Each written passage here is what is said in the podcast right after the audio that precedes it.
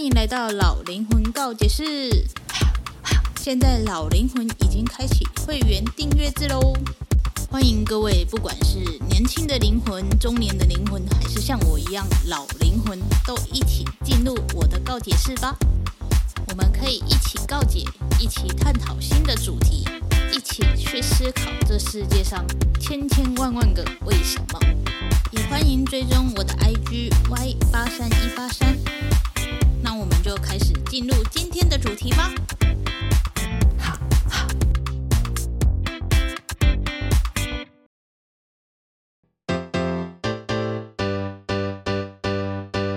嗨，欢迎回到老灵魂告解室。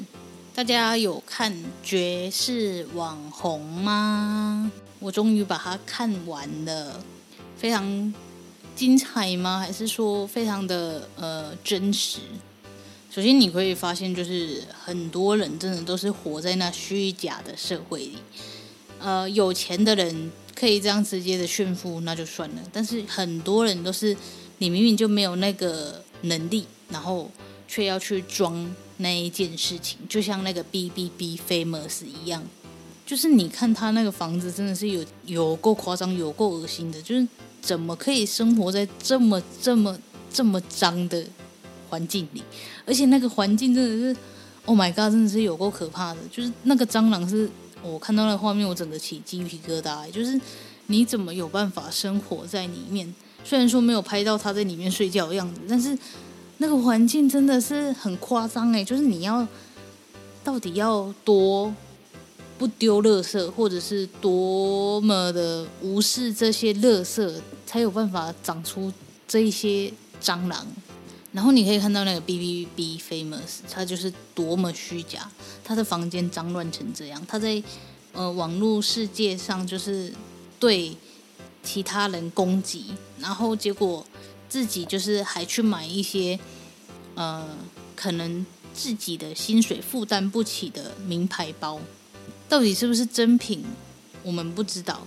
但是你可以看到他在跟司机讲话的时候，他会各种的去呃显摆，就是这样。他跟司机说他住在哪一区，然后司机觉得说，然后那一区都是好野人。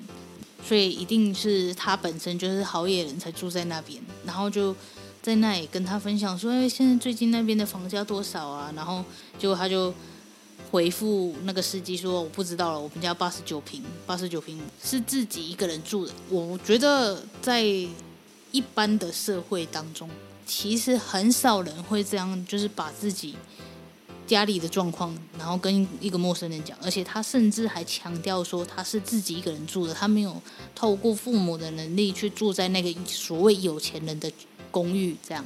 然后我就会想说，奇怪，我们都很害怕，就是被尾随啊，或者是突然被闯进门什么之类的，因为我们需要保护好自己嘛，尤其是女生自己一个人在家里住的话，家里没有其他的男性的话，更容易会被。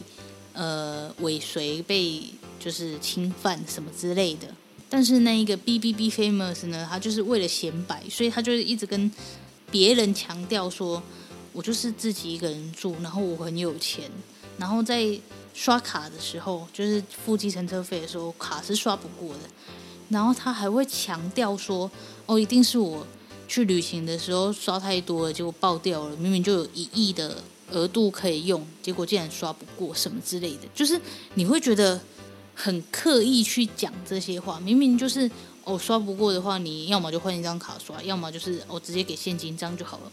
为什么要刻意的去讲说哦，我因为去旅行的时候刷爆卡，就觉得没必要啊。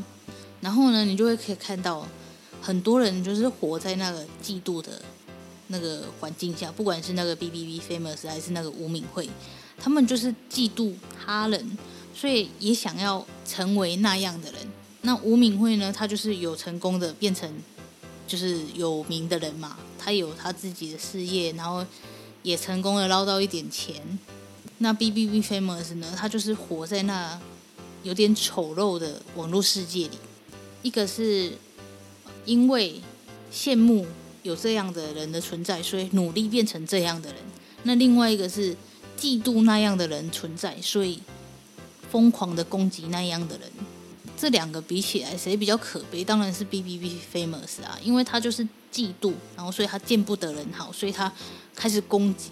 虽然说他得到的资讯都是非常厉害的，就是他可能会有那种想法是，他们就是烂人啊，为什么他们可以就是这样受爱戴，然后可以这样每个月每天这样花钱，然后都不用去考虑说到底要不要工作什么之类的。所以你在这一部戏里面，你就可以看到说。真的有很多就是人性的丑陋在里面，同时你也能看到，就是到底为什么要这样，就是一没完没了。为什么大家都要专注在其他人的身上，然后不专注在自己的身上？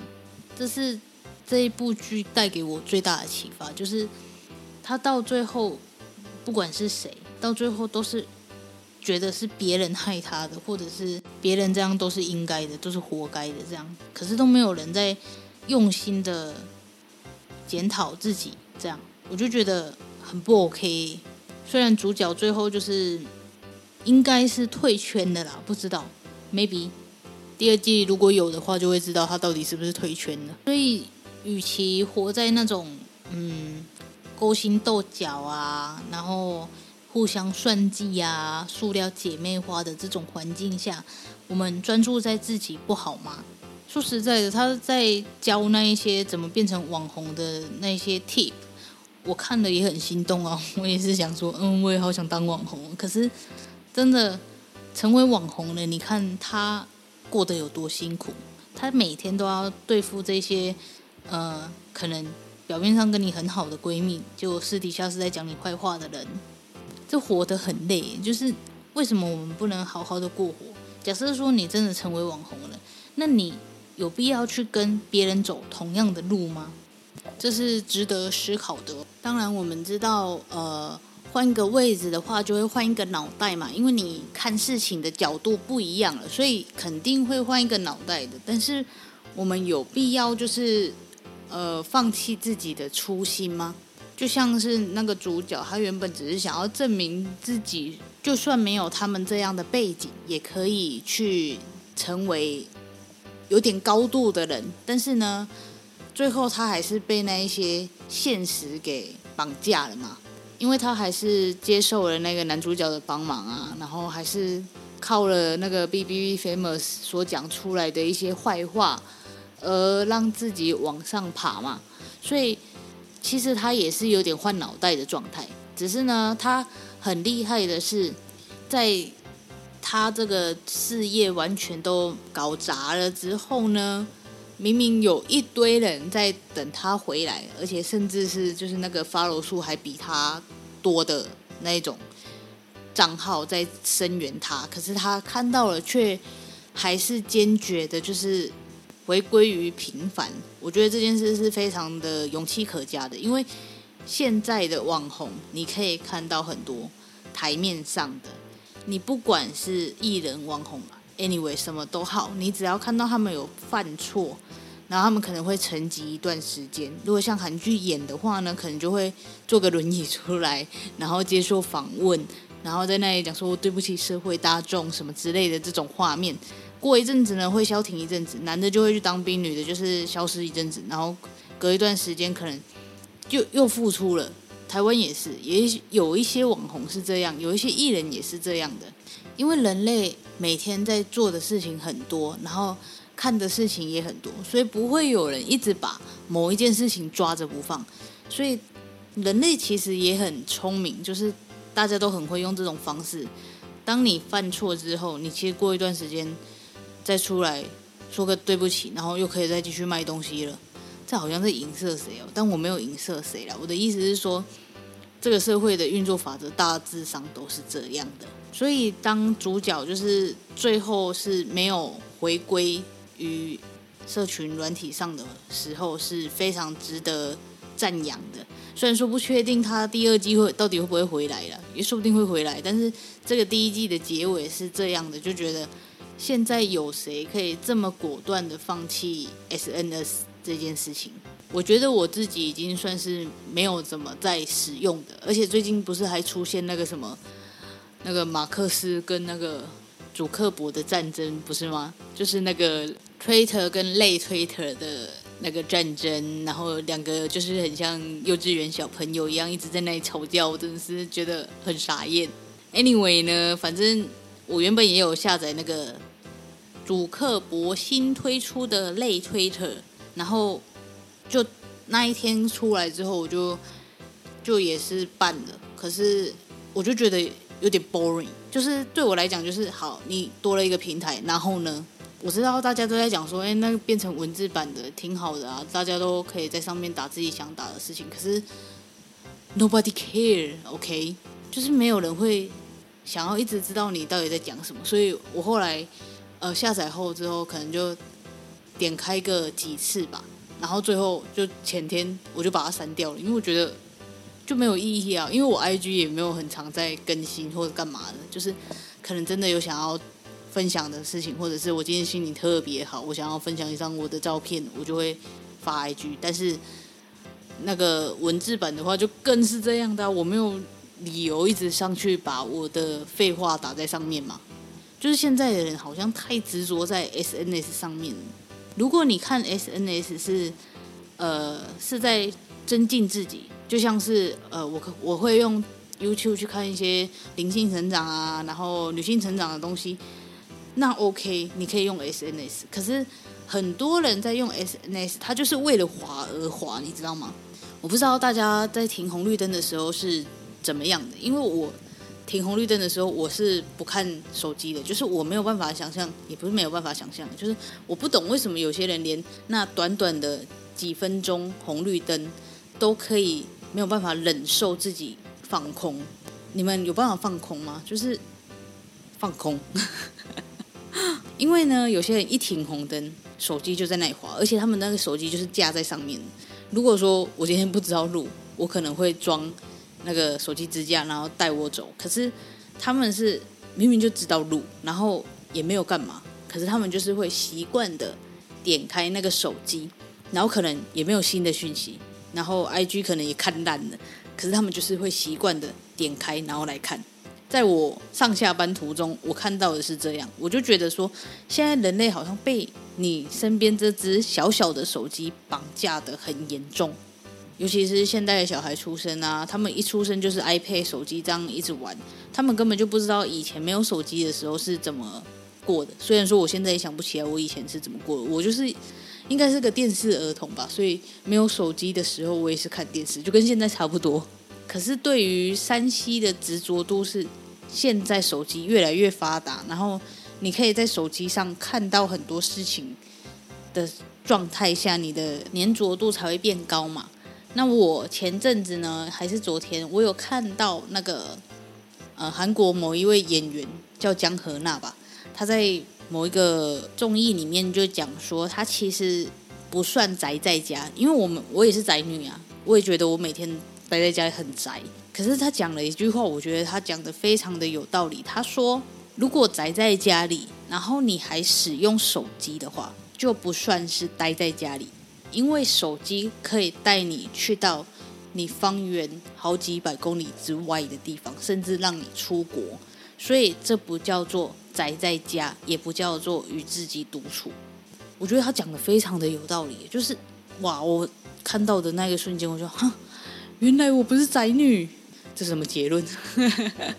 所以你可以知道，就是很多人就因为这样，然后去透过手机，然后跟朋友聚会，然后环游世界。但其实透过手机跟朋友聚会，其实。尤其是在看 IG 啊、脸书这些，真的觉得这是好事吗？就是你是真的想关心你朋友在干嘛，还是想窥探他在干嘛？我们应该要知道这一点哦。